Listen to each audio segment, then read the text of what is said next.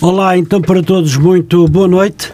Sejam bem-vindos ao programa Claramente Falando, hoje com a doutora Andreia Macedo Monteiro, que irá abordar o tema que é importante para todos nós portugueses: os direitos humanos em Portugal. A minha convidada, a doutora Andreia Macedo Monteiro, jurista de profissão, dá apoio de assessória perdão, empresarial e é uma profissional que se dedica ao estudo de investigação dos direitos sociais pela Universidade do Porto e pela Universidade de Direito sobre a orientação do coordenador de estudos do professor Paulo Ferreira da Cunha. Este este ingressou em Coimbra a sua formação inicial dedicando-se também ao voluntariado dança clássica e fez parte da Rádio Universidade de Coimbra enquanto estudante desta universidade. Integrou a Associação Académica de Coimbra e como dirigente associativo da Universidade Lusófona do Porto. Ficamos consigo até muito próximo das 22 horas e 30 minutos, com início às 21 horas. Doutora, Mace, uh, doutora Andréia Macedo, antes de mais, quero dar-lhe quero dizer-lhe que me honra com a sua presença. Obrigado por ter aceitado o meu convite e ter-se disponibilizado para vir ao programa Claramente Falando na Rádio Matozinhos Online. Seja bem-vinda, boa noite. Boa noite, uh, Adelino, e muito obrigada por o convite. E, portanto, mais uma vez podemos estar aqui a falar uh, das problemáticas cada vez mais atuais e pertinentes em relação aos direitos humanos em Portugal. E essencialmente vai ser um programa muito atual porque vamos falar também uh, da, violência, da violência e discriminação de género, vamos falar também dos problemas do, da habitação, nomeadamente do programa Mais Habitação e vamos, portanto, pôr também aqui na mesa questões que são altamente pertinentes, como foi na passada fim de semana a manifestação por parte de alguns portugueses que, de forma Uh, livre, esclarecida, quiseram uh, manifestar o seu desconforto com as atuais uh, tentativas de adoção de políticas que podem vir a ferir em muitos direitos, liberdades e garantias, nomeadamente o direito à habitação. E portanto são temas altamente atuais e que acho que vai ser um programa com bastante, bastante interesse para o nosso auditório e para todos nós que estamos portanto na sociedade civil e como tal temos todo o interesse também em esclarecermos e também temos também o contacto dos nossos ouvintes e sabemos de uma forma mais assertiva o que é que as pessoas estão a pensar hoje em dia e como é que se sentem numa sociedade em que estamos cada vez mais com problemas de habitação, com problemas de, de discriminação eh, racial, de tortura, de maus tratos e, portanto, vai ser um programa sobre os direitos humanos em Portugal. Muito bem.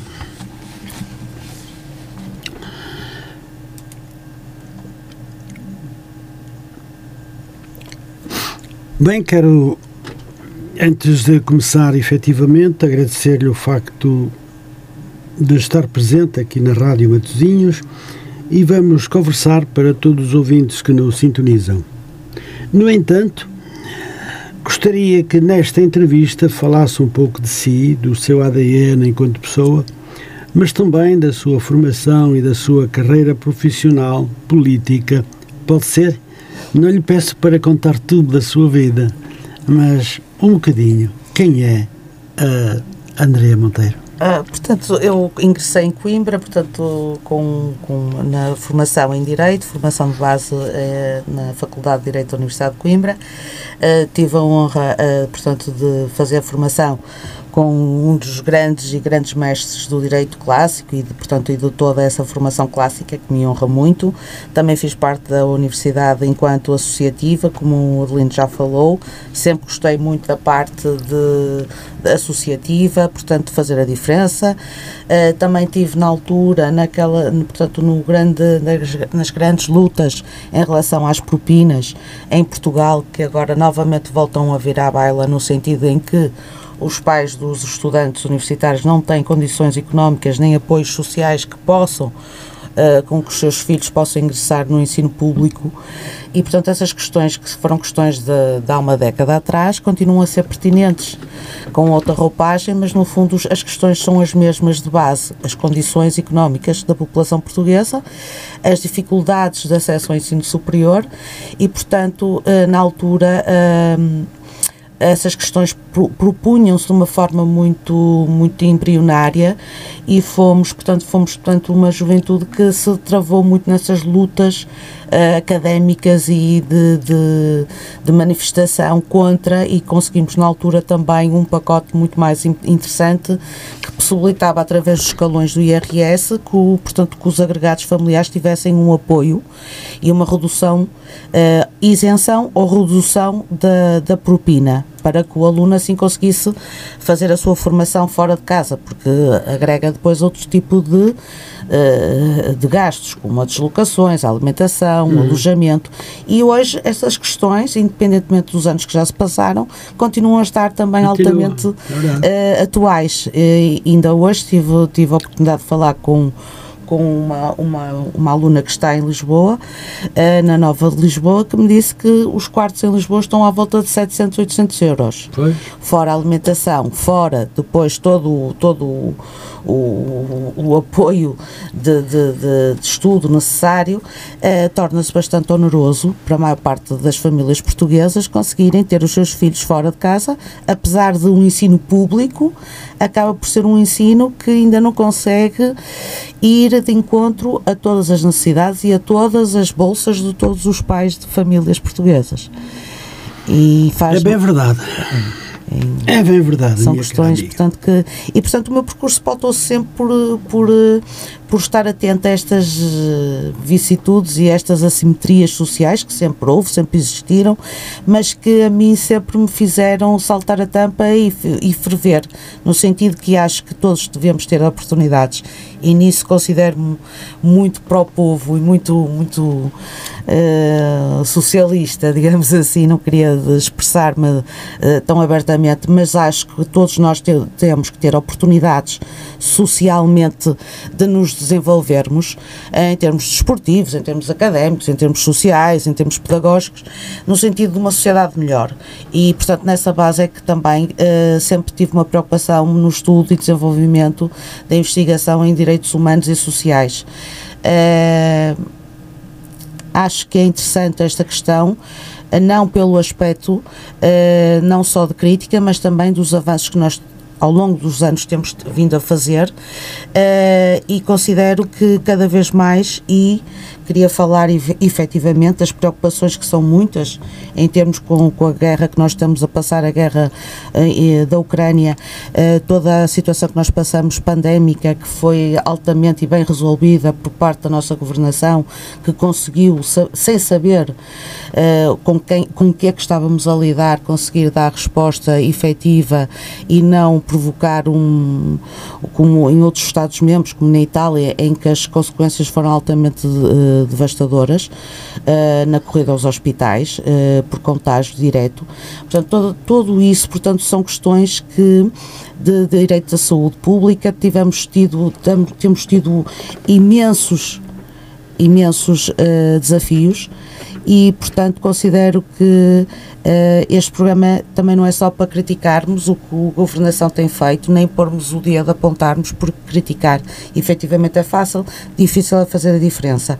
Portanto, considero que é muito pertinente estar aqui hoje e, mais uma vez, agradeço o convite por parte da rádio e por toda a, a vossa equipa, que mais uma vez me congratula muito por poder falar, participar e dar a minha voz ativa na sociedade civil em geral.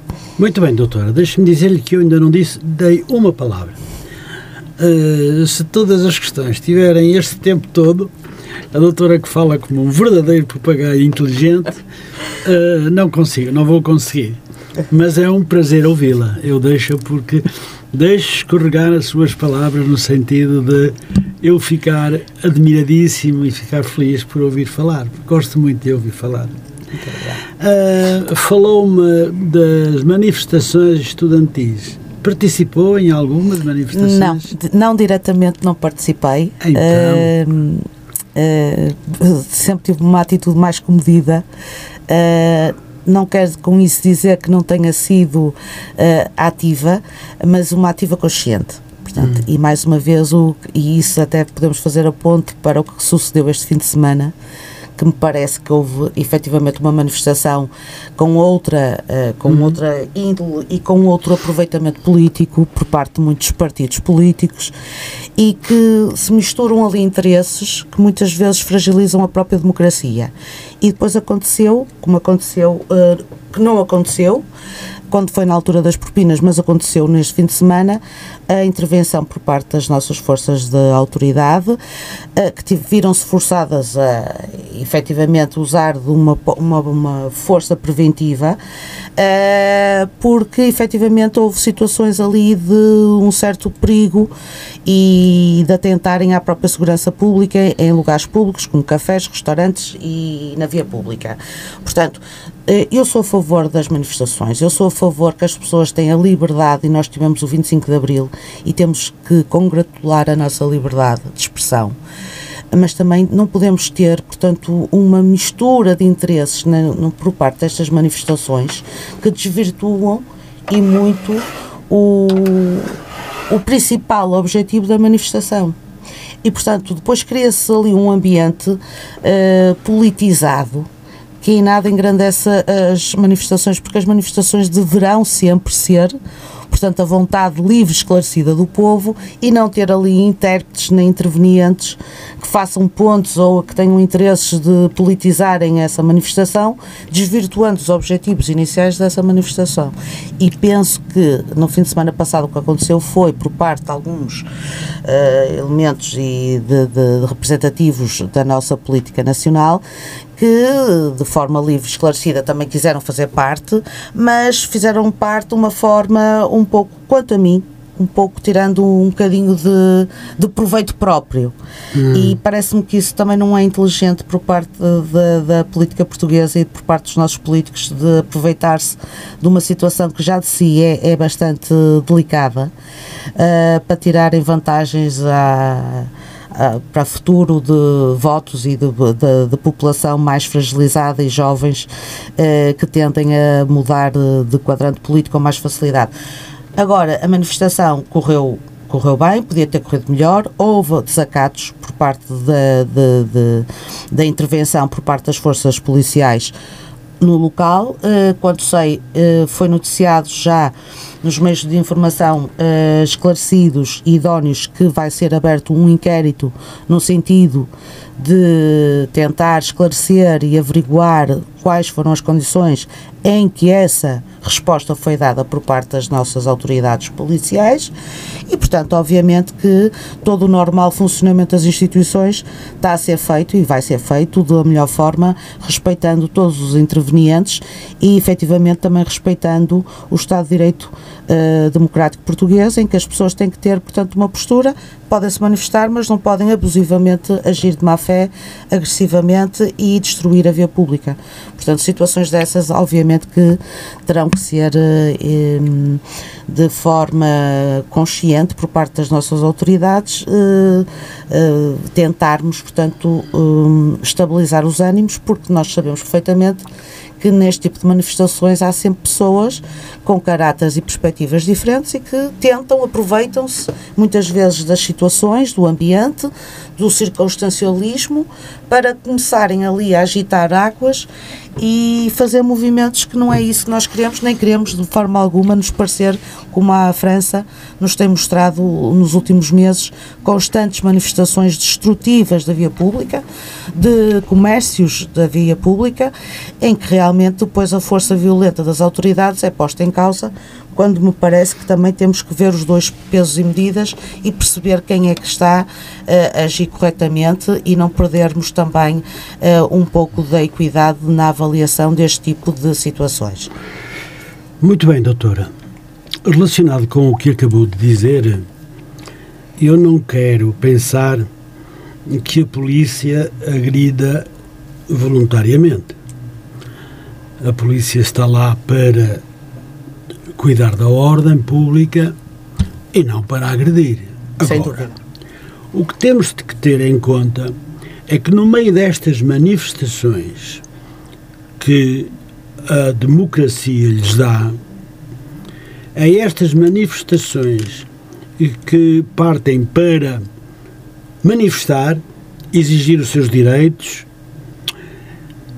mas é preciso dizer também que no meio de tudo isto, e se há zaragatas, perdão, desculpe a expressão, é porque juntam-se no meio pessoas que vêm já premeditadamente dispostas ao barulho, não é? Sim. E à provocação. E quando isso acontece, é óbvio que a polícia terá que se manifestar. Eu não estou aqui a defender a polícia, que eu.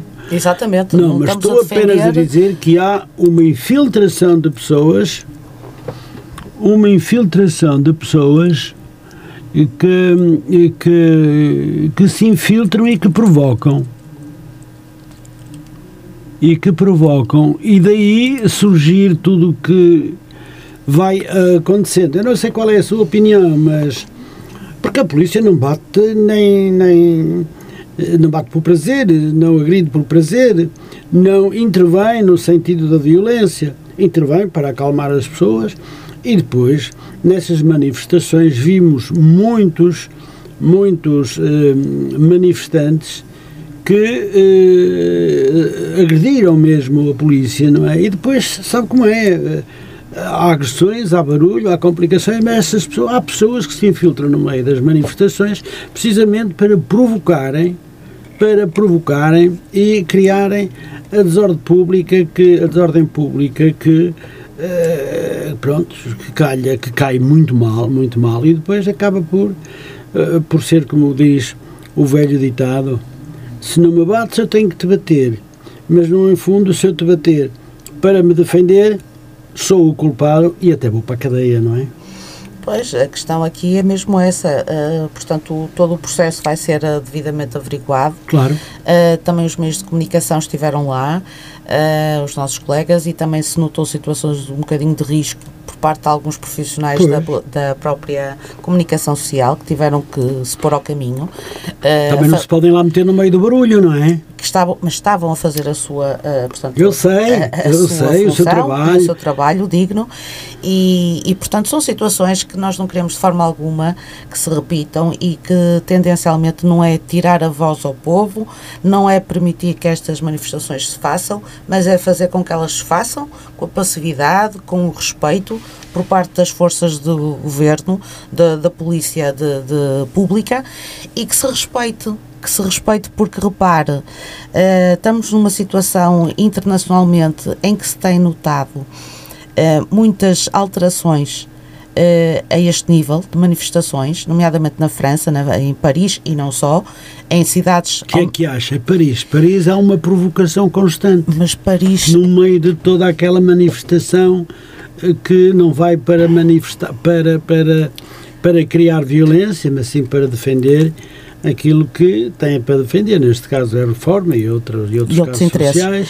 sociais. Mas, mas, mas, eh, lá está, estamos, estamos numa verdadeira crise de direitos sociais, portanto, os próprios Estados-membros, os próprios países não têm eh, mecanismos nem forma de, eh, de conseguirem antever os problemas sociais que esta crise, nomeadamente seguida do Covid, uh, veio agravar e intensificar de uma forma que nenhum governante estaria disponível, nem estaria apto a dar resposta, nem nenhum país, em termos orçamentais, tem possibilidades também de, de em tempo recorde, dar resposta a, estes, a, estas questões. Sim, claro. Portanto, não vamos também eh, andar para trás e pensar que o Estado, o Estado Social é que vai resolver tudo e vai resolver o problema das pessoas e o problema da habitação, mas eu não quero estar já a abrir, a abrir nós... o, o, interesse da, da, nossa entrevista. Muito bem. Nós vamos agora então levar eh, esta nossa conversa para outro tema, uh, que seria então, e iremos falar dos direitos humanos em Portugal, situação atual, preocupações e uh, problemáticas e persistentes. Uhum. Eu começava por lhe perguntar como é que vê hoje a situação global em Portugal. Pois é, como disse Adelino, continuamos a ter preocupações quanto às condições de, de da própria atuação da própria polícia, uh, das, das próprias forças de autoridade, uh, quando muitos, muitos acham que há um recurso excessivo da força. Por outro lado, temos tido exemplos em que cada vez mais há, há essas preocupações de responsabilizar ou não a conduta policial. Temos também um aumento da violência com base no género, eh, que continuam a ser inadequadas. Temos milhares de pessoas a continuar a viver em condições de habitação inadequadas. Ainda na semana passada também a Comunicação Social registrou pessoas em Lisboa a pagarem 50 euros por um colchão, uhum. por uma dormida em Lisboa, uh, e milhares de pessoas, portanto, trabalhadores, com a maior parte deles migrantes, sem, sem vistos, uhum. sem direitos nenhums sociais, uh, que estão a ser alvo de exploração de condições de trabalho desadequadas um, Doutora, eu peço-lhe desculpa, mas eu tinha aqui também umas questões lá mais para a frente, um bocadinho relacionadas com a habitação, onde lá pode dizer tudo que, que sabe, e sei que sabe porque também trata de, de muitos dos assuntos relacionados com a habitação, relacionados sobretudo com o, uh, com o pagamento mensal que levam os senhorios e as dificuldades de, das pessoas, estudantes incluídos, não é? Porque mesmo em Coimbra, onde andou muitos anos, uh, alguns anos, uh, é quase impossível de viver e de ter, uh, de ter a possibilidade de ter um orçamento para poder levar um mês tranquilo, não é? Porque um, um, um quarto que custa 750, 800, 900 ou até mil a quem já leve, que é muito mais que um salário mínimo nacional, o que é que podem fazer estes estudantes, por exemplo, não é? E já estou a falar dos estudantes, mas nós lá iremos a esta sim, situação sim. do agora do, do dos uh, uh, da habitação. Mas eu gostaria de continuar a pensar e a dizer, e gostava de continuar a, falar dos direitos humanos em Portugal. Já falamos então sobre esta situação, como é que hoje a situação global em Portugal.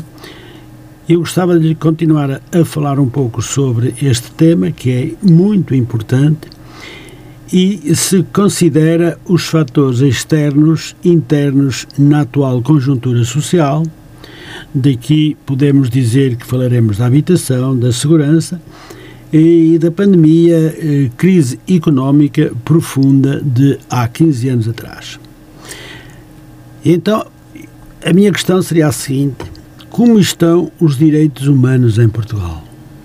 Pois é que eu lhe digo, estamos a passar um, um grande, uma grande decatelagem, como já passamos há 15 anos, uhum. com aquela crise profunda que nós tivemos aqui em Portugal, com a diferença que agora essa crise ainda é mais ampliada e mais difícil de gerir porque temos uma inflação galopante, em que o Banco Central Europeu tem tido, portanto, uma, uma política de tentar a todo custo fazer com que o preço do, do, das coisas, da inflação, portanto, o preço não subam, mas, mas os movimentos inflacionistas uh, acabam por uh, ir por toda, por toda, por toda a sociedade e por toda a produção e, portanto, não é efetivamente uh, só a questão da, da inflação e da taxa de juro, mas depois é o dia a dia dos portugueses que todos os dias vão ao supermercado se deparam com um aumento significativo dos Sim. preços dos bens alimentares. E nisso o nosso governo, que já está, que muitas vezes dizem que não está à frente, está à frente, no sentido em que veio com uma medida importantíssima em relação ao IVA. E, e muitas das pessoas com o contacto criticam, porque é fácil criticar mas difícil é dar, dar resposta efetiva. E nós somos um Estado em que não temos verbas ilimitadas, não temos um PIB uh, eh, superior a uma Suíça, ou uma Alemanha, ou um Luxemburgo. Claro. E, portanto, temos que nos cingir às nossas condições e às nossas circunstâncias.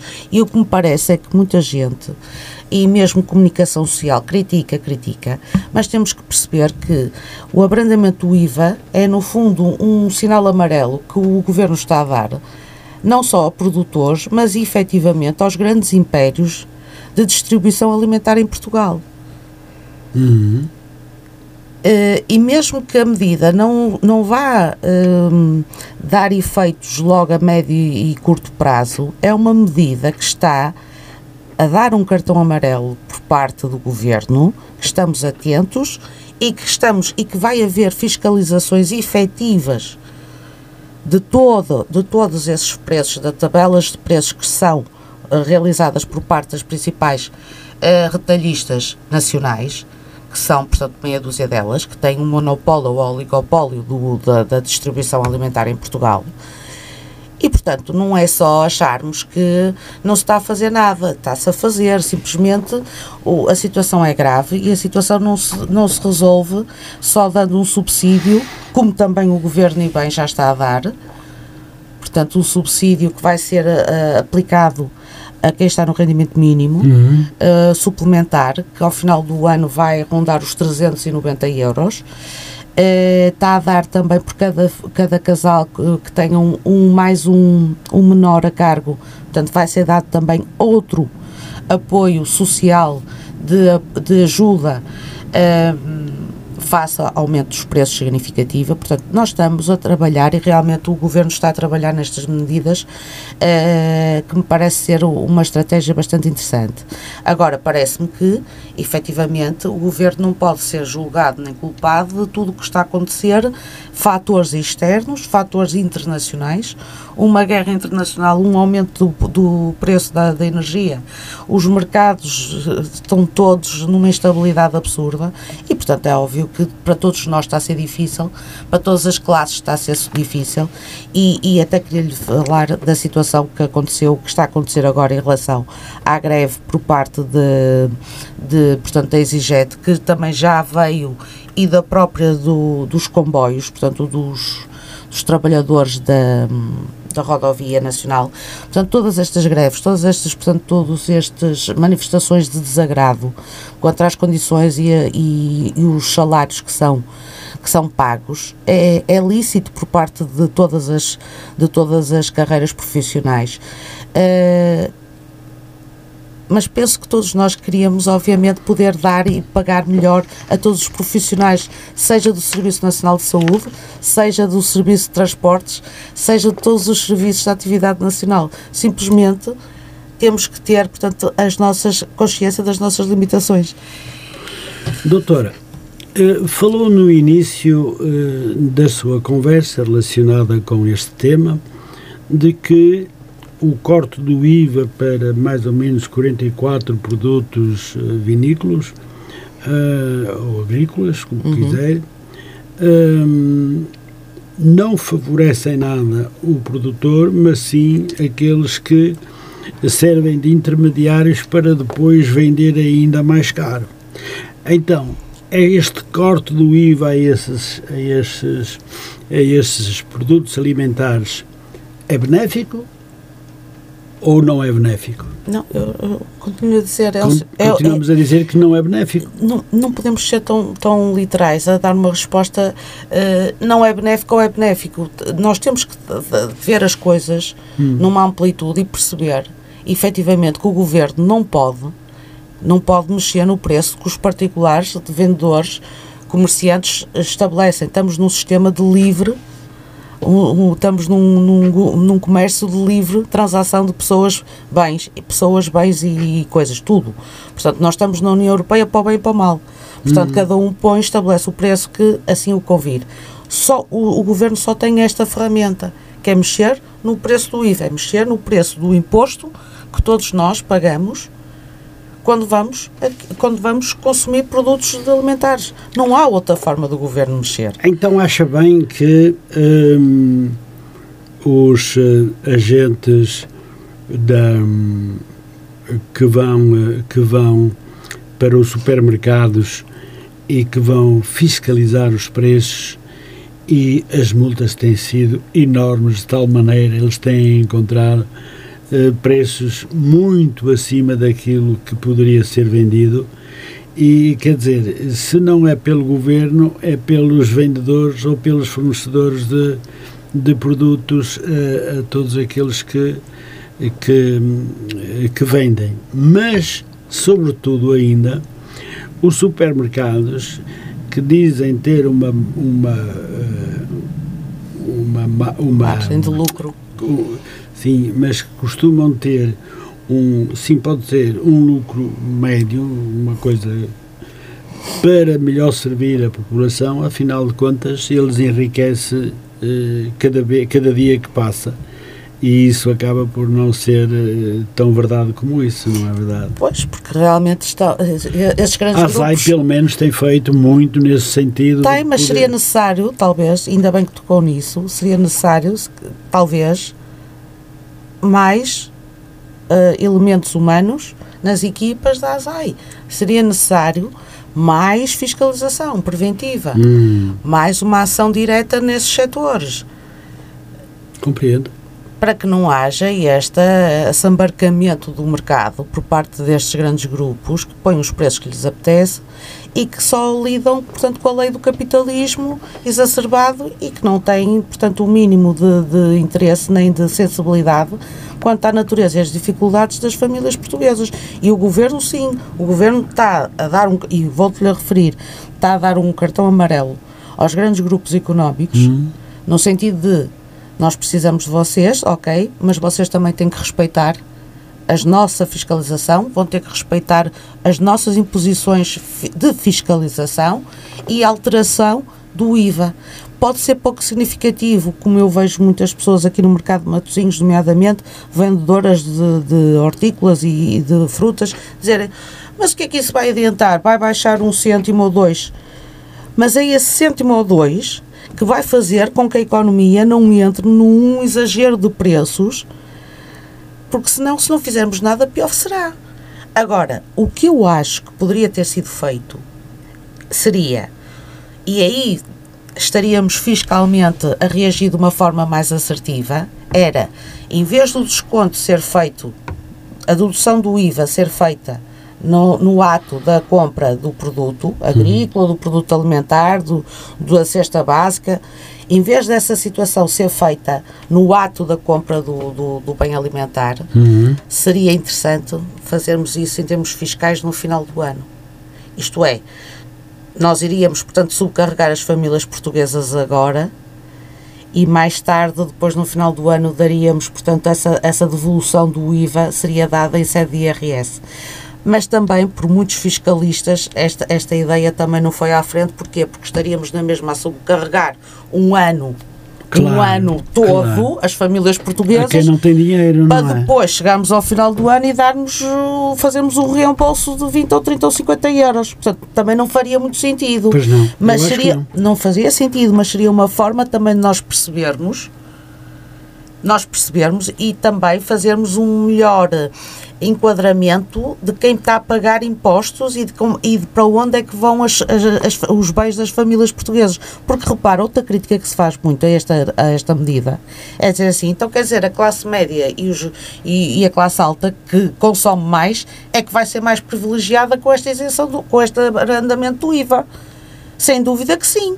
Mas também para o pobre, que está com rendimento mínimo, também vai ser favorecido na sua medida, na, na proporção no princípio da proporcionalidade própria do direito fiscal. Portanto, é muito interessante nós uh, percebermos que nem sempre aquilo que dá resultado imediato é o mais favorável e que esta medida pode parecer um pouco pouco, mas pode ser muito interessante e muito apta a fazer com que os grandes grupos empresariais tenham mais cuidado na forma como estão exageradamente a se embarcar o mercado com preços exagerados e com uma exploração e com um enriquecimento eh, que nunca se viu. Portanto, é, é, é, querer, portanto, tirar dos pobres e dar aos ricos. E, portanto, e o, o governo, nesta, nesta medida, tem sido, tem estado atento e está atento. Uh, há quem diga que peca por vir tarde. Nunca é tarde pior seria se não fizesse nada ou nada fizesse. Portanto, penso que a minha posição é, é positiva. Independentemente do resultado a médio e curto prazo não se fazer sentir com a eficácia que a população precisa. Mas temos que pensar num, num cômputo geral uhum. e percebermos, portanto, a dinâmica que estas medidas, em conjunto, concertadas, podem vir a ter a médio e longo prazo. A doutora A doutora Andréia é jurista e acaba por defender um pouco toda a gente, mas em relação à vida social das pessoas, é uma insatisfeita. Condena veemente a forma de não darem o suficiente a, a, às, às pessoas sobre tudo aquilo que elas precisam, não é? E dá uma sensação de que realmente a doutora é uma verdadeira defensora daqueles que praticamente roubam ao pobre. Já não lhes dão muito de comer, mas ainda lhes roubam por cima, não é?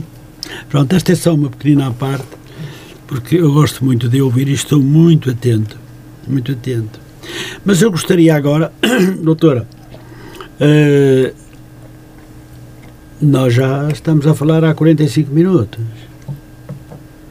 Bom, doutora, eu gostava de, de voltar novamente aos uh, direitos humanos em Portugal e gostava de lhe perguntar o que é que pensa da tortura e outros maus tratos aos cidadãos e a todos, todos os seres humanos, aqueles que infelizmente passam por esses maus tratos.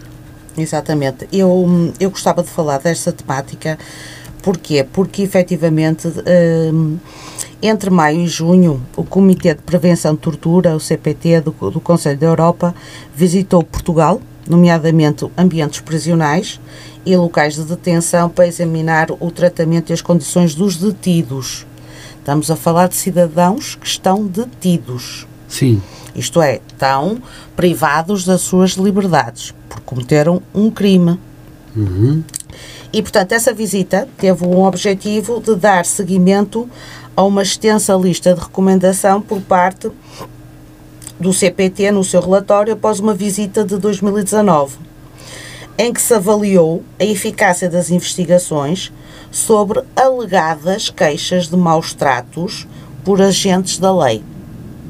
Hum. Outra vez, a questão dos agentes da lei, dos agentes da autoridade, da conduta policial por parte, nomeadamente guardas prisionais. Portanto, estamos a falar da tortura em meio prisional uhum. e maus tratos uh, e uso excessivo de força, que foi, portanto, foi uh, estatisticamente por parte de um comitê isento internacional que se deslocou a Portugal e que fez um estudo em que efetivamente chegou à conclusão em que houve um agravamento das situações de maus tratos e de e de tortura uh, em Portugal.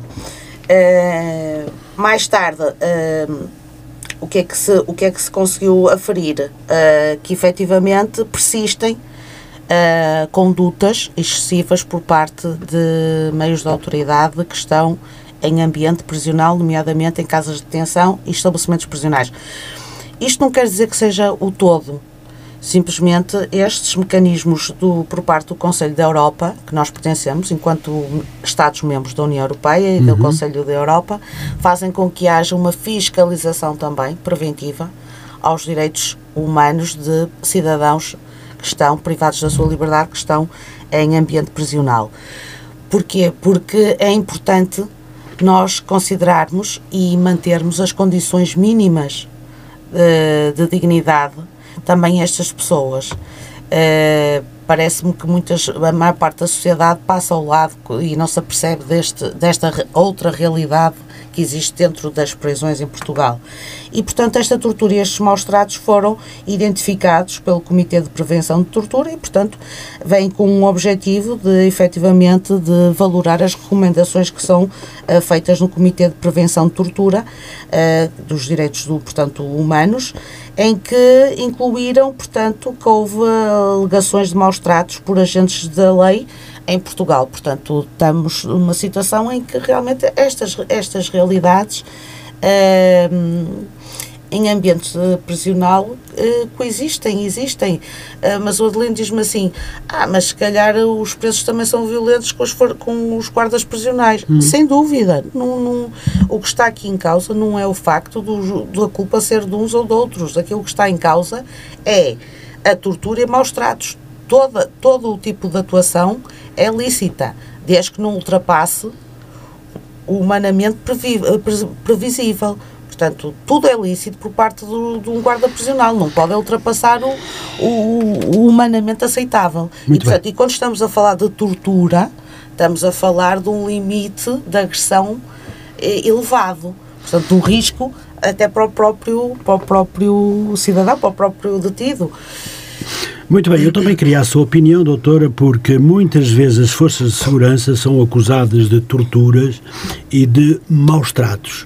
Eh, eu já não falo das cadeias, mas sim da população civil eh, que anda fora eh, desse, desses, dessas instituições prisionais. Acha que.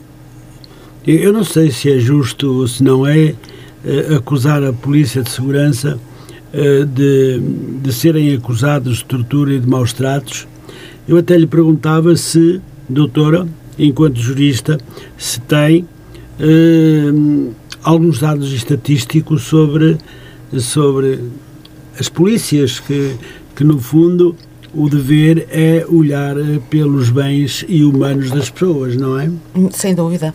Uh, repare, uh, aqui no Porto, na, na, portanto, no, no Grande Porto, nomeadamente na zona uh, dos Aliados, houve um investimento em termos de segurança uhum. com câmaras um investimento por parte da autarquia, no sentido de fazer uma vigilância, uma vez que nós não temos meios, uh, a nossa polícia, uh, a polícia de. não tem, não tem meios humanos suficientes para fazer patrulhamento e chegou à conclusão. Polícia de Segurança Pública? Exatamente. Uhum. PSP e fora de, dos grandes centros GNR. Não há meios humanos suficientes para suprir as necessidades da, da sociedade e, portanto, chegou-se à conclusão que hoje em dia, e a maior parte das cidades internacionais estão a optar por outros meios, nomeadamente câmaras, câmaras de vigilância, de vigilância 24 horas, mas são câmaras com uma capacidade de, de, de identificação uhum. uh, fantástica. Portanto, portanto, um investimento tecnológico bastante elevado. Eh, que se calhar nem todas as autarquias terão disponibilidade de o fazer, nomeadamente o Porto e, e, e penso que Lisboa também está no seguimento de fazer esse grande investimento também. Uhum. Uh, e, portanto, a segurança pública passará por isso. Uma substituição de, do, dos meios humanos por meios tecnológicos, porque só assim, 24 horas sobre 24 horas, nós teremos cidades seguras e o cidadão cumpridor, o cidadão pai de família, terá, portanto, a, a sua acautelada a sua segurança, a sua, a sua privacidade e, portanto, sentir-se seguro numa cidade segura. Portanto, um, se me disser outra situação que nós temos vindo a registar, nomeadamente a situação lá embaixo da pasteleira, uh, com, uh, que deriva efetivamente do tráfego sim, e do sim. consumo de estupefacientes. No Aleixo o Aleixo que foi abaixo, portanto as torres do Aleixo, abaixo, e portanto a nova pasteleira agora é o centro uh, logístico, portanto de todo o crime de, de, tráfego e consumo de estupefacientes a céu aberto, que já tem vindo nos meios de comunicação social e que nós também já tivemos reportagens nesse sentido. Agora, repara, esta situação do tráfego é completamente diferente. Porquê? Porque uh, nós, a, a legislação quanto ao consumo de droga, até a década de 90, considerava o consumidor um criminoso. Houve alteração legislativa à nova lei da, do consumo de droga que despenalizou o consumo de drogas. Isto é, não é crime consumir drogas na via pública, não é crime, é crime é traficar droga, vender para ganhar dinheiro, traficar. Portanto, é, por isso é que muitos cidadãos veem assim: como é que é possível as autoridades estarem ali no local, fazerem uma prevenção e não fazem nada? Não fazem nada porque a lei alterou no sentido de despenalizar o consumo de estupefacientes. Portanto, nós não podemos culpar as nossas autoridades de não fazer nada quando não podem fazer nada. Ou não fazer nada é a ação que tem que fazer no cumprimento da sua função. Sob pena de terem processos disciplinares. Uhum. Portanto, estamos a falar de situações muito difíceis, muito complexas, muito fraturantes da sociedade eh, e com isso tem havido ondas de assaltos, ondas de furtos eh, de bicicletas, eh, veículos, portanto, a situação de, de perigosidade uhum. na sociedade civil tem vindo a aumentar. Uh, e, portanto, é, é, necessário e estão a ser feitos estudos no sentido de perceber até que ponto é que nós podemos e de que forma é que nós podemos, portanto, um, Uh, acautelar os interesses do cidadão comum uh, e também das próprias autoridades, porque também estão em, em, ambientes de risco, ambientes de que muitas vezes tem que ser corpo de intervenção a intervir. Uh, portanto, estamos a falar de situações com um grau de perigosidade uh, que é eu, bastante elevado. Eu acho muito estranho, doutora, que realmente esta lei fosse despenalizada, eh, porque quando se luta tanto pela eutanásia, uh, sabemos todos muito bem que as drogas matam.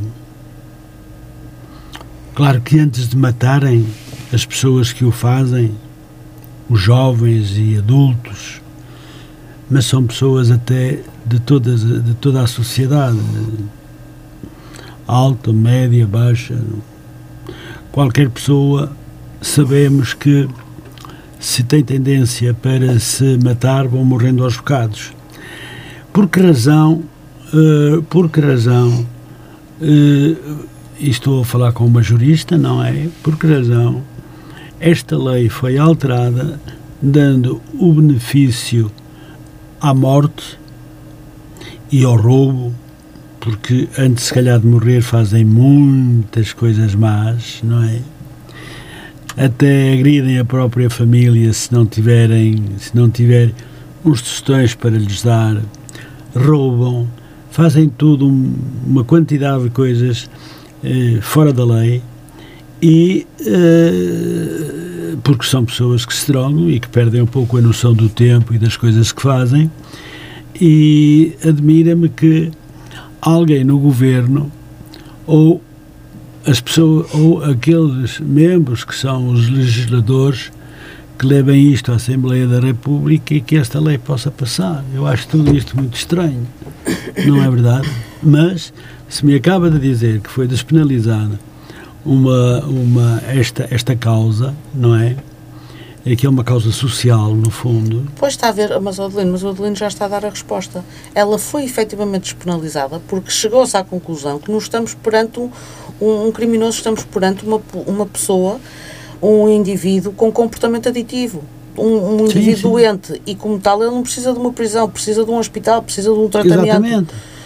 E esse tratamento não estava a ser feito quando era considerado um crime o indivíduo era posto, era detido e não era tratado.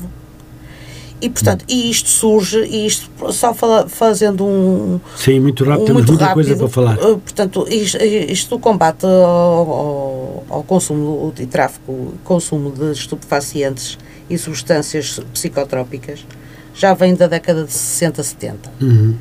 E depois houve um grande boom houve um grande aumento do consumo, nomeadamente na década de finais de 60 inícios de 70, em que Portugal tinha uma taxa de indivíduos viciados em heroína e cocaína uhum.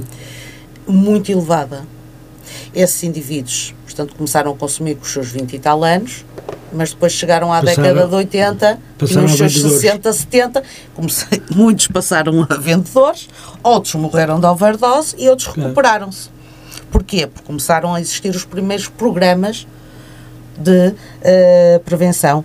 Uh, e, e, portanto, e a Casa das Taipas e, e, portanto, e, e, uhum. todas, todas os grandes centros, portanto, que muita sociedade civil também está contra as, as salas de chuto e, portanto, esses problemas também de depois de, de, de tratamento não são fáceis e muitas das causas era efetivamente porquê? Porque esses indivíduos depois acabavam por ter problemas gravíssimos de tuberculose uh, e SIDA. E SIDA, porque pelo contágio de seringas eh, contagiadas. Portanto, houve um avanço nesse sentido. Nós somos, neste momento, dos países da União Europeia com menos taxa de toxicodependência de, de, de drogas, de heroína, cocaína e demais uh, derivados. Contudo, uh, com, portanto, com fatores externos que nós não conseguimos perceber ainda quais, quais são. Houve um abrandamento do consumo, como houve também um abrandamento do consumo na Holanda, quando despenalizou. Sim, pois, a Holanda se calhar vai trazer um mau exemplo. E, portanto, nós tentamos seguir o exemplo, o exemplo com bons resultados da Holanda. A Espanha também começou no sentido de despenalizar e também as coisas começaram a, a porque efetivamente o objetivo do combate ao tráfico e ao consumo é que as pessoas deixem de consumir.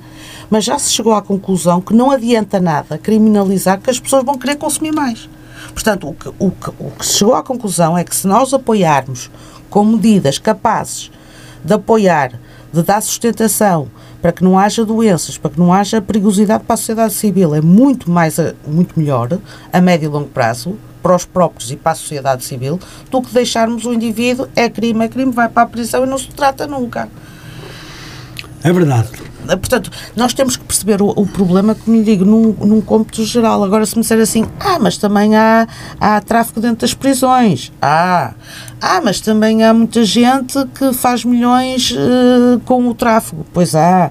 E nisso é que é necessário haver a tal fiscalização, e nisso é que é a nossa Polícia Judiciária que é considerada uma das melhores da, da União Europeia, é que tem vindo Uh, este ano tem sido para a nossa uh, tem sido um ano fantástico de, de, em termos de na luta contra o narcotráfico. Sim, o sucesso tem sido grande. É, portanto, grande. alguma coisa está a mudar e, portanto, hum. os principais centros de, de, distribuição, principalmente os portos, os principais pontos que a própria polícia de investigação criminal na área dos estupefacientes e tráfico sabe quais são os principais focos dali de, de, de entrada de estupefacientes uhum. e, portanto, nós temos que também valorar os nossos profissionais e que estão claro. cada vez na linha da frente e que tendem a, a desmantelar e a quebrar circu, circuitos de distribuição uh, para um problema que está cada vez mais a aumentar, mas que nós temos que estar atentos e que as nossas forças de autoridade, obviamente, estarão a fazer o seu serviço com a sua sobriedade, mas sempre muito na linha da frente. Muito bem.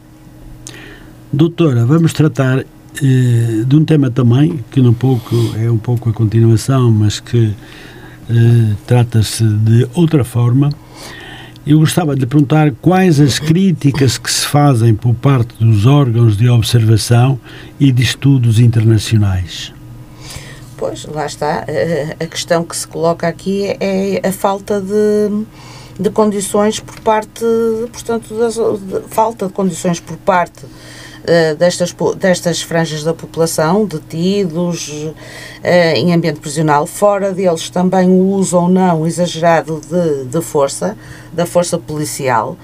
Uh, e, portanto, o, o objetivo é efetivamente esse, que haja uma avaliação sobre, portanto, a atuação de todos os agentes da lei e, portanto, esta, esta, estas visitas periódicas a Portugal é efetivamente no sentido de, de, de privar e de, de hum. diminuir o, o, aumento e a estatística destes, destes casos, portanto, e de forma a que nós conseguimos, portanto, salvaguardar os direitos humanos, os direitos sociais, os direitos à dignidade, à pessoa humana, os direitos fundamentais, não é, de um Estado de Direito democrático.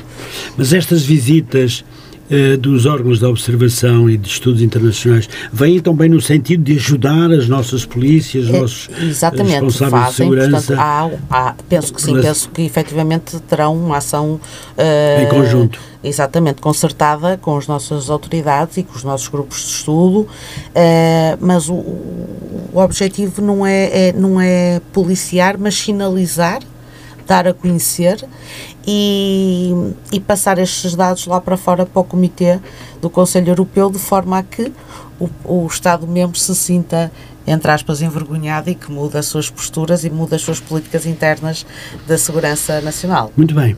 Doutora, vamos falar agora um pouco sobre isto que também traumatiza uh, o nosso povo e o nosso país, Claro que as coisas não acontecem só no, no nosso país, esta situação é também uma situação global, mas uh, perguntava-lhe a violência e a discriminação sexual e de género. Acha que o sistema judicial e de apoio de rede tem os meios adequados e proporcionais? Ora bem, não é por acaso que nós estamos a entrar agora no mês de Abril e estamos a entrar, portanto, num mês de combate a, a todo o tipo de violações, nomeadamente violações de crianças. Uh, cada vez mais a sociedade civil e a sociedade internacional está preocupada com esta problemática. Contudo, uh, o Comitê de Ceda, do CEDAW, de CEDAW, a Convenção sobre a Eliminação de Todas as Formas de Discriminação contra as Mulheres, Uh, e porquê contra as mulheres? Porque efetivamente a estatística nos diz que a violência e é mais os números estatísticos são superiores em relação à violência uh, feita, portanto, contra mulheres. Não quer dizer que não haja violência uh, feita sobre homens nem sobre outro, hum. ou, transgé, ou transgénicos. Também existe essa violência e também é, é uma violência muito violenta, sim, sim. que culmina muitas vezes com um homicídio. Temos casos muito, muito conhecidos aqui em Portugal. Uh, simplesmente, uh, em julho, após uma revisão periódica de Portugal, o Comitê chegou à conclusão que uh, ainda existe uma inadequação por parte do quadro legislativo e institucional em Portugal Uh, e, por outro lado, há uma insuficiência de serviços para lidar com a violência de género e contra as mulheres. Portanto, é um serviço que se faz, que se tem vindo a fazer, mas que, uh, segundo, portanto, esta, o Comitê portanto, de Avaliação Internacional, uh, os números estatísticos e que chegaram às conclusões que eles chegaram foi que, efetivamente, esta violência Uh, e não é por acaso que até agora uh, chegou-nos aquela, portanto temos esta questão de considerar a violência crime público ou hum. não. Portanto, também é o outro grande avanço na sociedade portuguesa. Uh, é recente. É, é uma questão que está a ser está em cima da mesa. Está em cima da mesa, por exatamente. parte de, de bastonária da Ordem dos Advogados, também se o, esta semana já se já veio expressar a sua opinião e veio, portanto, de hum, apoiar e, e portanto, defender uh, que o crime de violência uh, ou de violação seja, seja um crime público. Uh, Sobretudo e também aos adultos. Claro que sim. Portanto, não só de crianças, de menores, mas de um, um crime, uma violência, é um, se, se é considerado um crime público. Isto hum. é, haver um, um, espaço de tempo em que a própria vítima consiga se empoderar-se, consiga se uh, estabilizar e consiga também ela própria querer que se faça justiça. Contudo, nós temos também uh, académicos que defendem que o facto de fazer deste crime um crime público também não é a melhor resposta hum. para a vítima. Porquê? Porque é estar a vítima, retratar e retratar em ambiente de, de judicial e a relembrar todos os passos que passou e, portanto, e toda a violência traumática que sofreu, que também não será a melhor saída. Portanto, é, é uma questão que está em cima da mesa. Há, há, obviamente, que a sociedade civil e, portanto, toda a sociedade está interessada em perceber qual será a melhor dinâmica para este tipo de crime, de violência, de violência. Uh, considero que só o facto da, da sociedade pôr em cima da mesa um problema destes uh, quer dizer que estamos a evoluir, que as pessoas estão mais atentas, uhum. que os órgãos de controle, nomeadamente o, o nosso poder legislativo e obviamente que a nossa Assembleia da República estarão e os seus grupos parlamentares também muito interessados em perceber quais são as vantagens e desvantagens de fazer deste crime um crime público. Muito bem, doutora, mas mesmo assim eu gostava de lhe perguntar se, uh, se não, é uma verdade, as mulheres continuam a ser vítimas com as suas vidas. Eu gostava de lhe perguntar qual o papel da sociedade civil. Olha, o papel da sociedade civil é o papel de denunciar qualquer pessoa, amiga, vizinha, que se aperceba de uma situação de violência verbal, psicológica, uh, não precisa de ser reiterada, não precisa de ser várias vezes ao dia, basta que ouça um grito, que ouça um, um pedido de socorro, que esteja atenta e que possa também ela participar na denúncia deste tipo de atrocidades e de crimes que cada vez mais têm vitimado mulheres em Portugal, levando-as à morte. Isso é já um bom momento de partilha. Sem dúvida. Com a denúncia, não é verdade? Sem dúvida. Uh, doutora, defende a criação de outros mecanismos e se defende quais? Eu penso que sim. Eu tenho acompanhado o trabalho da APAV, Sim. Um, e tem sido catastrófico. E considero. Uh, pronto, uh. Catastrófico é os casos que a APAF tem uh, tratado. a APAF tem vindo a crescer, tem feito um trabalho muito interessante. Acho que não podemos pôr só eh, nas instituições formais, no governo, na, na, na, própria, na, na, própria administração autárquica e em todos os órgãos derivados do, do poder central, da administração central, mas é, é importante que haja este apoio em rede. E é importante que haja estas casas de apoio, uh, casas-abrigo, nós aqui em Matosinhos também temos. Uhum. Uh, há, portanto, psicólogas, sociólogas e, portanto, e pessoas uh, ligadas a esta área que têm feito um trabalho fantástico. e considero que a APAV tem vindo a desmontar muitos daquelas ideias tradicionais do medo, da vergonha, da e, portanto, acho que essa função também, com o marketing que a APAV tem em termos nacionais, tem permitido a muitas mulheres uh, terem um apoio, terem uma linha de, de, de, de rede de socorro uhum. e que permite também dar-lhes um apoio não só em termos legais, mas em termos sociais e psicológicos, que é muito importante e muito, e, e muito urgente uh, nestes casos de, de, de perigo e de e de grande e de grande complexidade psicológica e humana. Doutora, defende a alteração legislativa?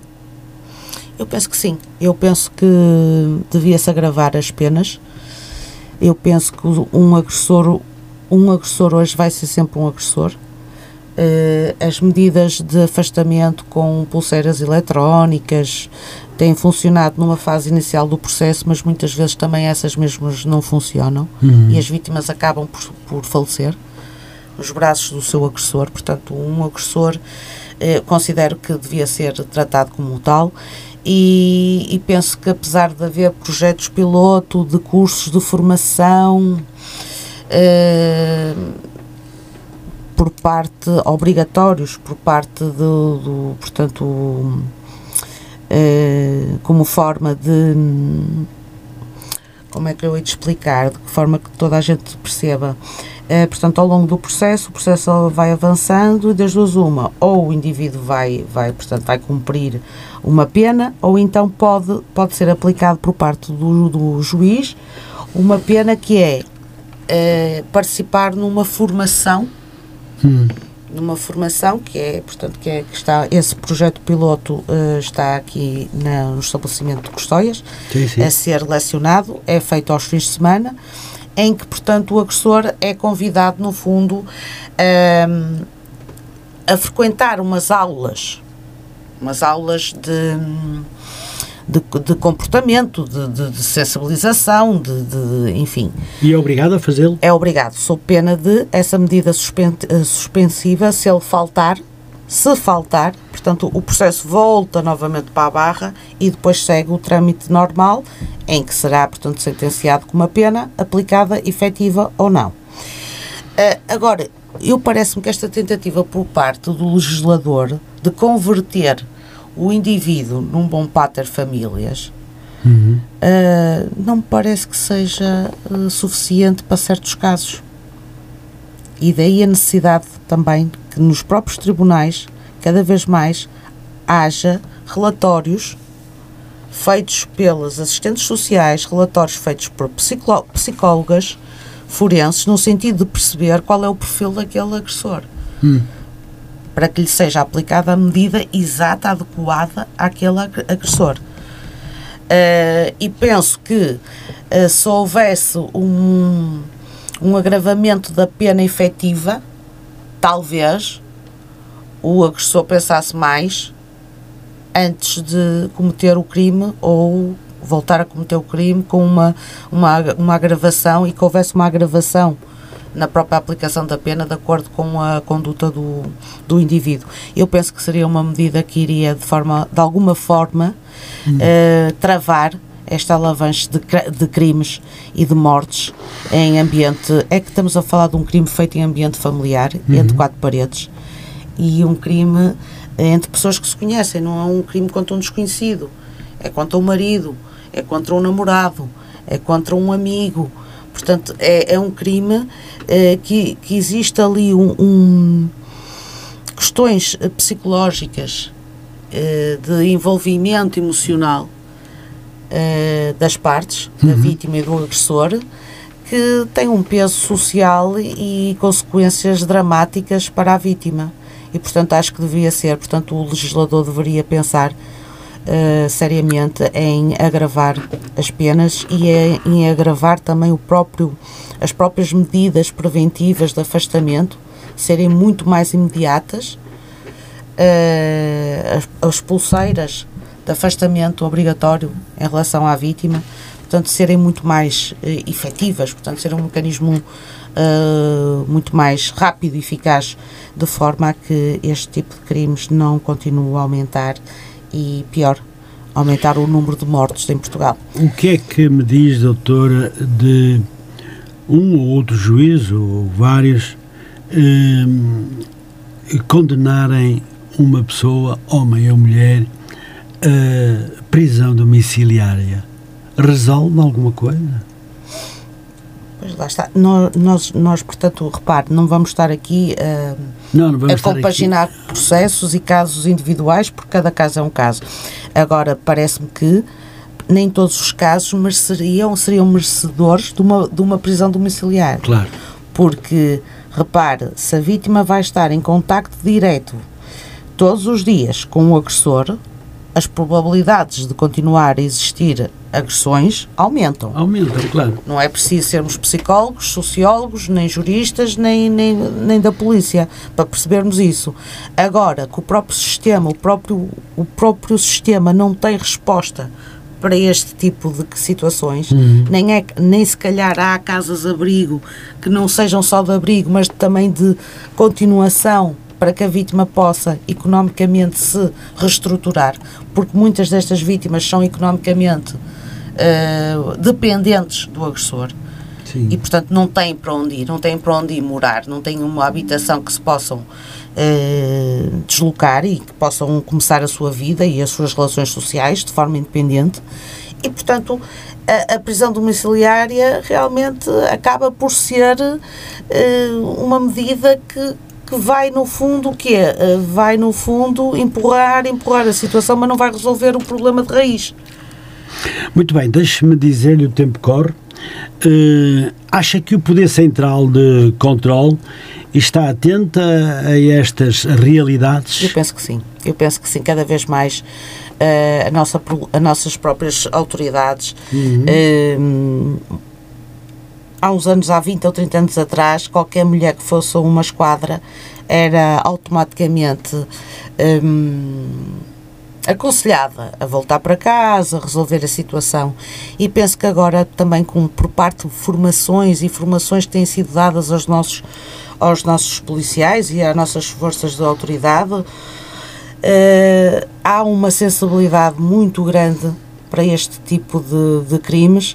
Há Há, há, testes que não, são realizados, portanto, logo quando a vítima chega às instalações uh, ou quando os próprios, os próprios policiais vão à casa da vítima, ao domicílio, uh, há, há, há, tipo um, um, Como é que eu lhe ia te explicar? Um, um questionário, um questionário obrigatório uhum. a nível nacional que as nossas autoridades fazem para perceber qual é o grau de gravidade da vítima em relação ao agressor e portanto há logo ali um conseguem perceber se, está, se, estamos perante um caso de alto risco, médio risco ou baixo risco.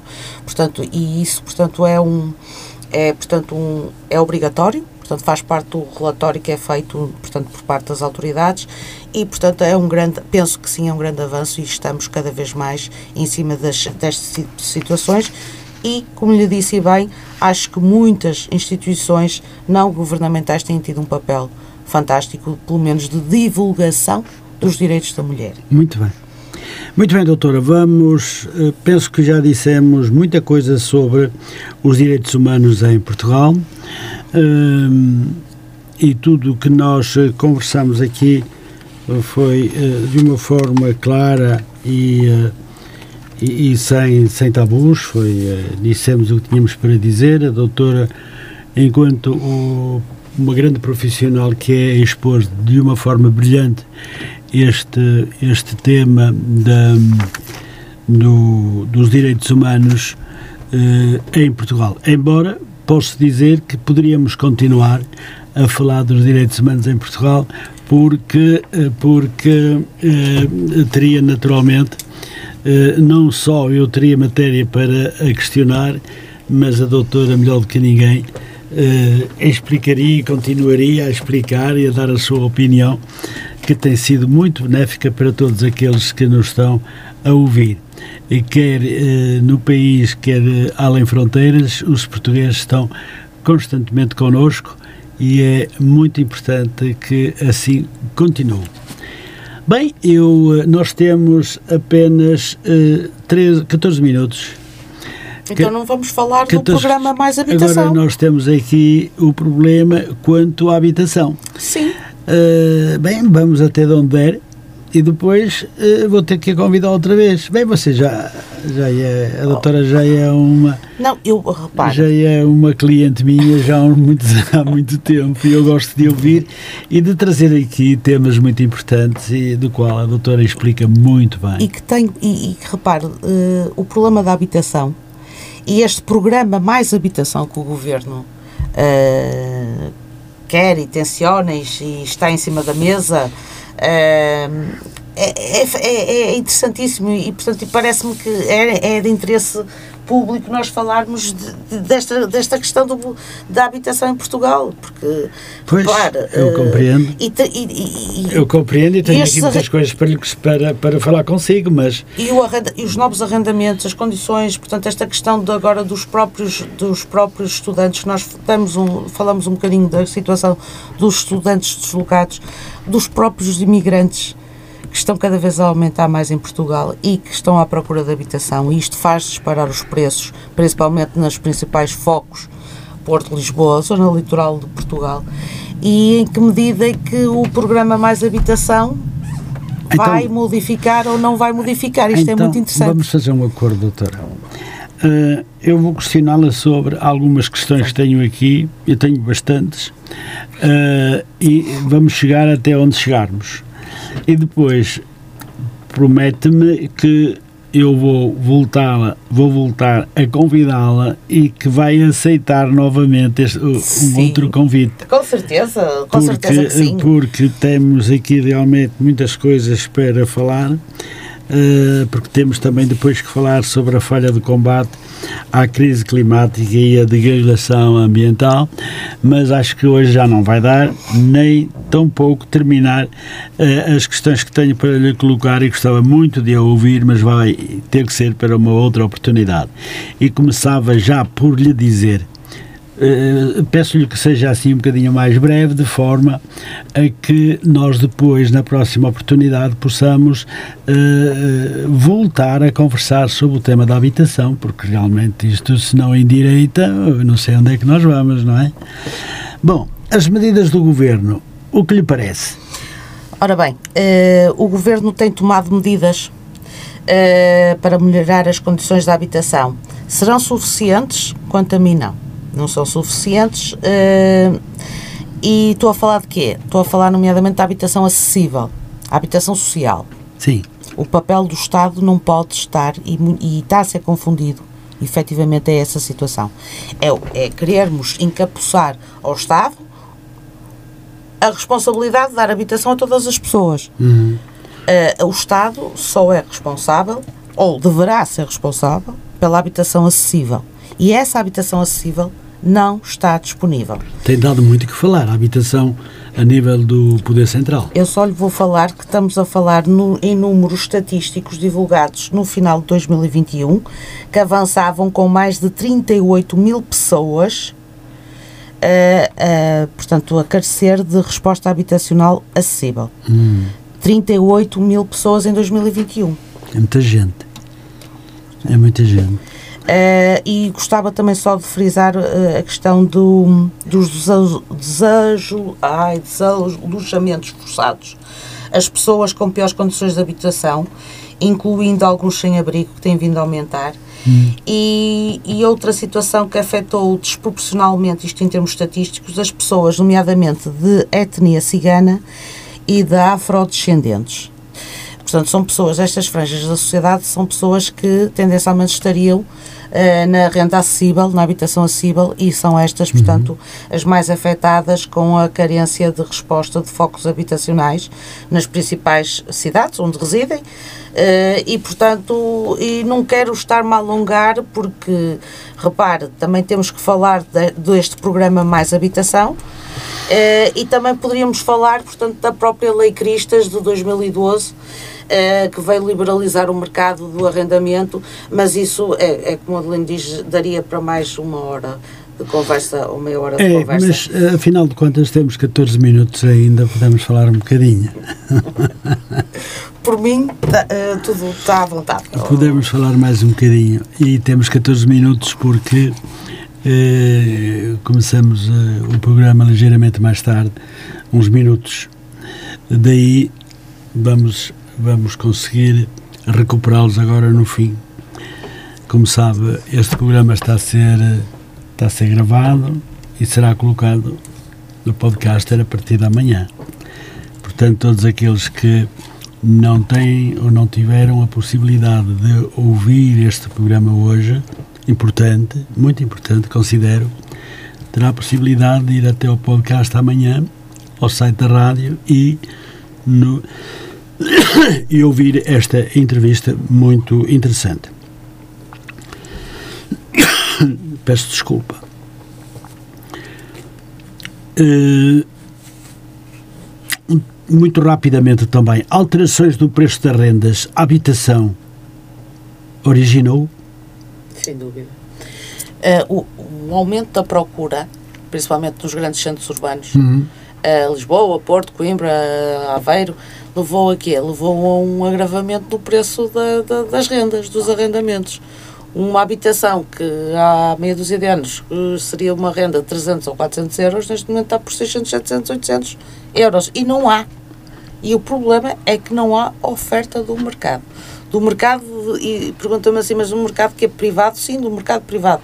Mas paralelamente a esta realidade, e é isso que nós temos que distinguir as águas, uma coisa é o arrendamento acessível, em que o Estado tem um papel fundamental, e aí é a grande crítica que se lhe faz é estar a querer alterar a legislação de casas de volutas ou fechadas uhum. de proprietários que sejam obrigados mais de dois anos sejam obrigados a pô-las no mercado de arrendamento. Uh, inicialmente a ideia era essa.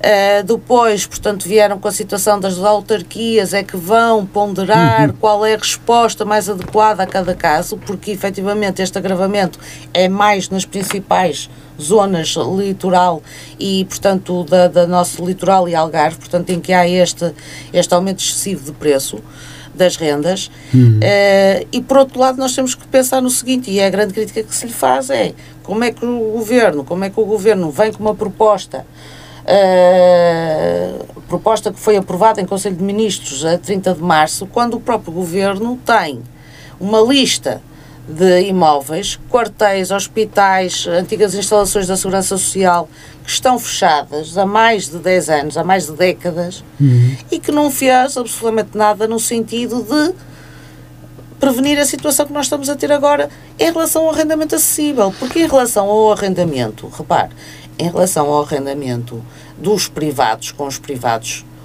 cada um tem o direito de pôr, a minha opinião, estamos num, num, num sistema de livre, livre circulação de, de, pessoas e bens, de livre, portanto, de preços, de liberdade de preços, cada um põe o preço que quer. Agora, simplesmente tem que haver, tem que, tem que haver uma resposta social para quem não tem condições de ir para uma renda livre. Tem que haver a tal resposta da habitação acessível, que esse, é, esse quanto a mim, é que é o grande problema. E está-se a pôr tudo no mesmo, no mesmo, no mesmo pacote, quando as situações são altamente distintas. Uh, pior do que isso, por exemplo, a situação que me falaram, e porque isto, isto é muito recente, este programa Mais Habitação, é como lhe digo, foi, é de 30 de março. Uhum. Portanto, ainda vai ser, posteriormente, saberemos ou não, se vai ser aprovado pela Assembleia da República ou se o próprio o Presidente da República, o Dr. Marcelo Rebelo de Sousa, vai vetar ou não. Portanto, Sim, portanto estamos a falar de um programa mais habitação em que este pacote uh, e depois a questão que se coloca é como é que se vai saber quais são o, os focos de volutos privados. Terá que se perguntar uh, eh, um, nas águas de Portugal, na eletricidade, mas também, mas também essas, portanto, esses, esses organismos estão abrangidos pela sigilo de dados, portanto, pelo, pelo segredo de dados. Portanto, o facto de não terem contas de, dos contadores, quer dizer, isto é entrar-se numa esfera uh, da propriedade, do direito de propriedade. Uhum é um direito constitucional, um direito, uh, um direito de propriedade da pessoa ser livre de poder arrendar ou não poder arrendar ou não querer arrendar. Pois, Percebe? Mas... E a solução que o governo parece que dá, porque é uh, o governo é que vai arrendar, o governo é que faz as obras e depois dá uma fatia residual ao proprietário que terá que aceitar eh, com a vantagem de, posteriormente, passado 10 ou 20 anos, ter uma valorização do imóvel. Uh, não sei se isto será um bom caminho em termos de estratégia de. Há, há, críticos que já dizem que o programa Mais Habitação já está morto à partida. É verdade, oh, doutora, deixe-me dizer que com esta situação estamos a ficar novamente, eu digo novamente porque ao momento dado as coisas acalmaram em relação ao sem-abrigo. Uh, e, e, esta situação está a criar verdadeiro mal-estar com situações de sem-abrigos enormes. Por todo lado. Inclusivamente pessoas que vão perdendo os seus bens. Classe média.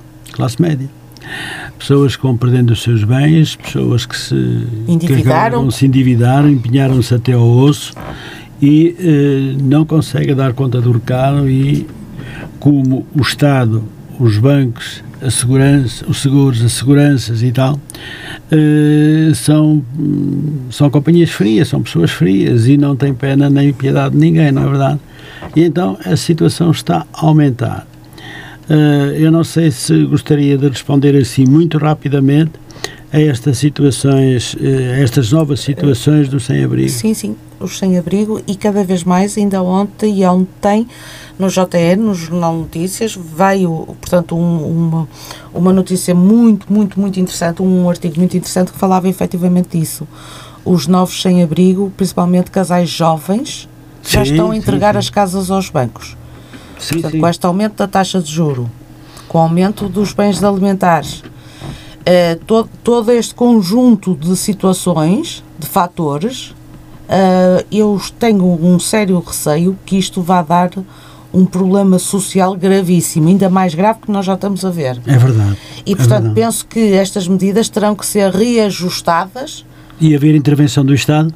E, haver, e terá que haver intervenção do terá Estado. Que haver, não é? Porque estamos a, a falar de situações limites, de pessoas que estão numa precariedade de sem-abrigo. É verdade e que perderam, perderam as suas casas ou, ou perderam, perderam os seus bens, estão, estão desalojados, estão completamente com, com subsídio de desemprego provisório e como é que estas pessoas conseguem fazer, fazer aso a rendas uh, que são muitas vezes projetadas para indivíduos que ganham 2, 3 mil euros por mês e não para uma sociedade portuguesa, que é a maior parte da nossa sociedade portuguesa, com ordenados na, a, a rondar os 400, 500 a mil euros.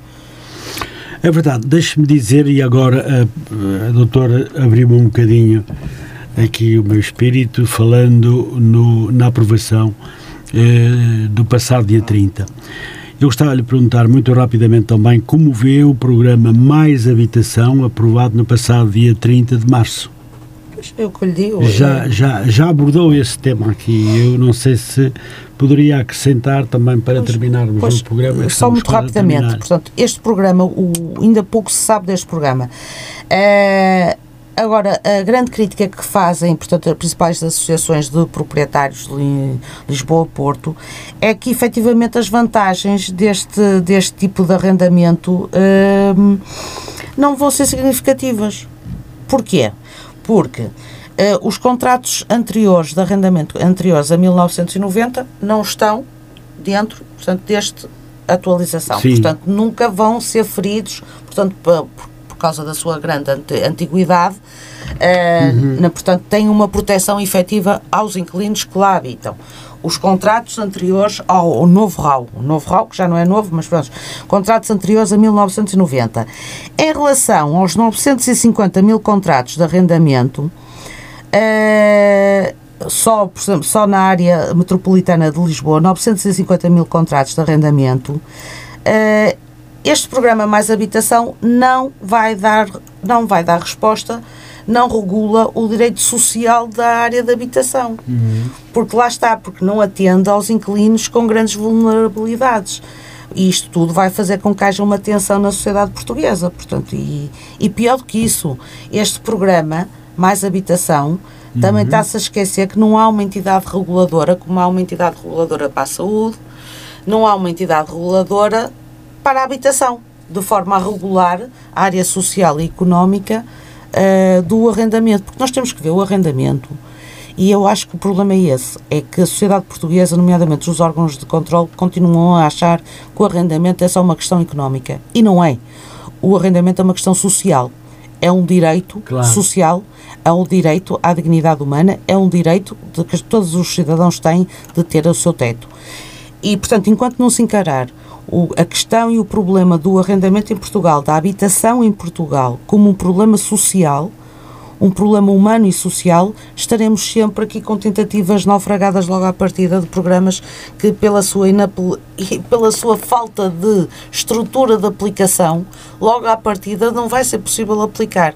E depois teríamos que falar de outro problema, de outro, de outro problema que dentro da habitação, que é a questão eh, da guerra que estão a fazer, entre aspas, entre os, os grandes grupos empresariais e os próprios. Eh, os próprios, como é que eu lhe dizer, os hostéis.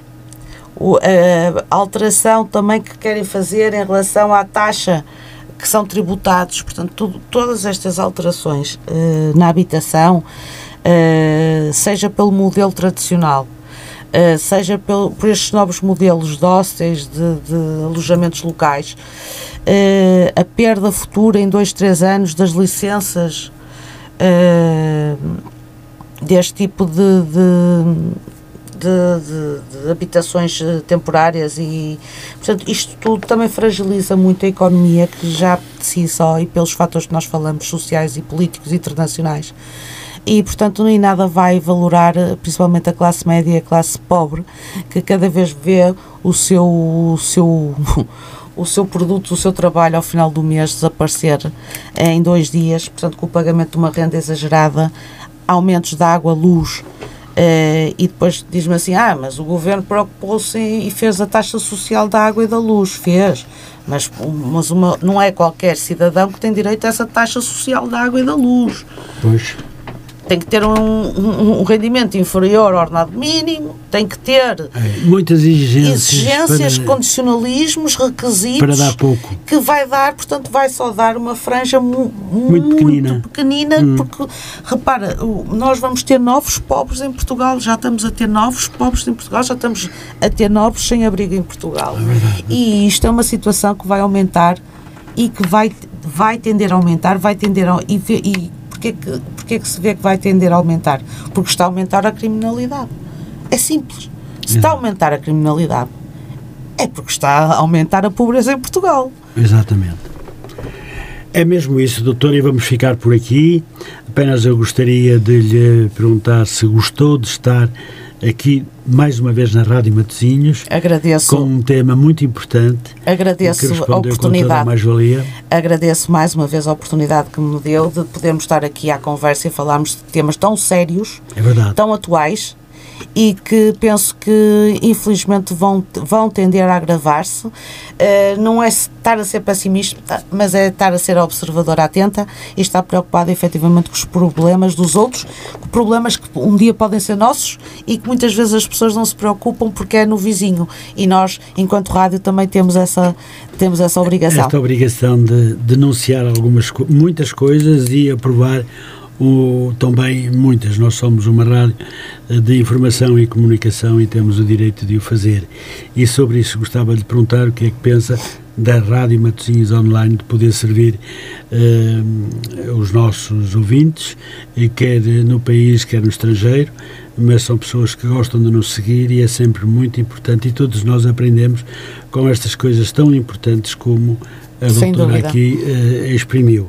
Sem dúvida, eu acho que a rádio continua a ter um papel fundamental. Uh, é, uma, é, portanto, uma associação sem fins lucrativos, é uma associação que sem se pauta é uh, pela liberdade de expressão, pela liberdade dos seus concidadãos, matosinhenses e por todos os outros que estão imigrados e estão por todos os cantos do mundo, uh, mas considero que continua a ser um projeto cada vez mais atual, necessário a uma sociedade cada vez mais deshumanizada, mais materialista e, portanto, é com estes projetos que a sociedade muda, que as mentalidades mudam e que nós fazemos o melhor.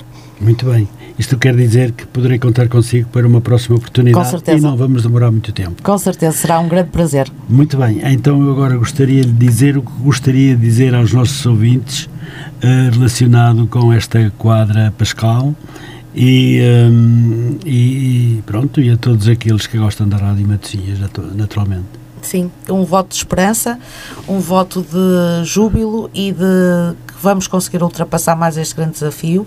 Uh, que as coisas não estão fáceis, que nós não estamos em época de águas uh, amenas, serenas, mas que teremos que ter coragem, ânimo e principalmente escolhermos pessoas com capacidade, com integridade, honestidade para sermos seres humanos melhores. Muito bem, pois assim com as suas palavras tão bonitas que eu adoro, eh, gostava de, de, dizer que foi um prazer enorme eh, recebê-la novamente aqui no estúdio da Rádio Matosinhos Online, em que a doutora também faz parte, uma parte muito grande deste sucesso que a Rádio Matosinhos Online vai criando dia após dia, uh, deixando um grande abraço a todos os nossos locutores, beijinhos e abraços para estas meninas que aqui agora uh, estão uh, a ajudar a rádio também a crescer, nós crescemos e aprendemos todos os dias e é também com estas pessoas que nós vamos andando e vamos consumindo muitas informações e um prazer enorme de também uh, estar com os nossos ouvintes. Uh, por isso, um grande abraço para si, um beijinho muito grande, agradecendo-lhe uh, encarecidamente de ter estado cá mais uma vez com um tema tão importante como este. Muito obrigado, doutora uh, Andreia, e com votos também de uma Páscoa muito feliz para si e para a sua família, e espero voltar a ver em breve. Boa Sim. Páscoa. Bo bem -aja. E boa noite. Boa noite. Boa noite. Obrigada.